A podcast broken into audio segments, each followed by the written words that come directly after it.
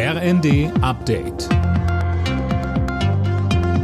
Stündlich neu. Auf den Punkt informiert. Ich bin Jana Klonikowski. Guten Abend. Die russischen Behörden geben die Leiche von Alexei Nawalny erstmal nicht frei. Sie wird für mindestens zwei Wochen von den Ermittlern einbehalten, so die Sprecherin des toten Kreml-Kritikers. Mehr dazu von Philipp Rösler. Grund sind angeblich Untersuchungen, die Gerichtsmediziner machen sollen, um die Todesursache Nawalnys festzustellen. Seine Witwe hat unterdessen in einer emotionalen Videobotschaft dem russischen Präsidenten Putin vorgeworfen, für den Tod ihres Mannes verantwortlich zu sein. Ähnlich sieht das US-Präsident Biden. Er kündigte, wie auch die EU an, weitere Sanktionen gegen Russland auf den Weg zu bringen.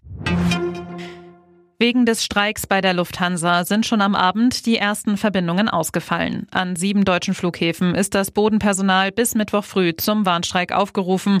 Die Lufthansa rechnet damit, dass sie nur 10 bis 20 Prozent des normalen Flugprogramms an den Start bekommen wird.